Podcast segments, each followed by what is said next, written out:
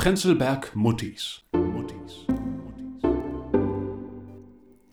Heikelein, riech doch mal, ich hab was ganz Neues entdeckt. Oh, hm, das duftet aber gut. Was ist das denn? Nennt sich weißer Tee. Ganz neue Offenbarung. Kein Koffein, kein Sulfitin. War eine Empfehlung von der Betreiberin des vierblättrigen Teeblatts. Das ist so eine kleine Teestube in der Husemannstraße. Eine absolute Empfehlung.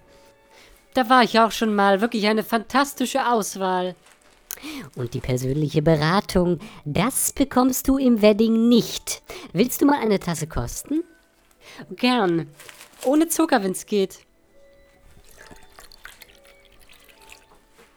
Mmh, schmeckt aber wirklich fantastisch. So unverblümt, geradlinig, irgendwie unkompliziert. Als wenn die reine Natur, das reine Leben, die Essenz der Welt einem direkt die Kehle herunterläuft. Ah, finde ich auch. Tee in seiner reinsten Form. Hat denn die Schachtel auch ein schönes Design? Hier, das ist sie.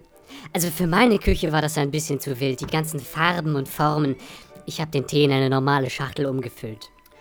Ja, das. Nee, das würde bei mir auch nicht reinpassen.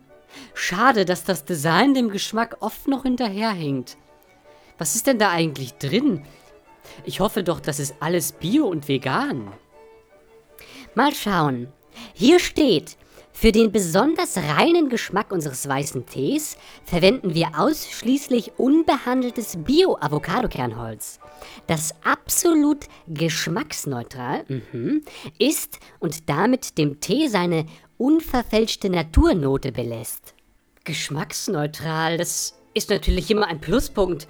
Aber ich überlege gerade, wenn dieses Bioholz der einzige Inhaltsstoff ist und dann noch geschmacksneutral, Trinken wir da nicht eigentlich nur heißes Wasser?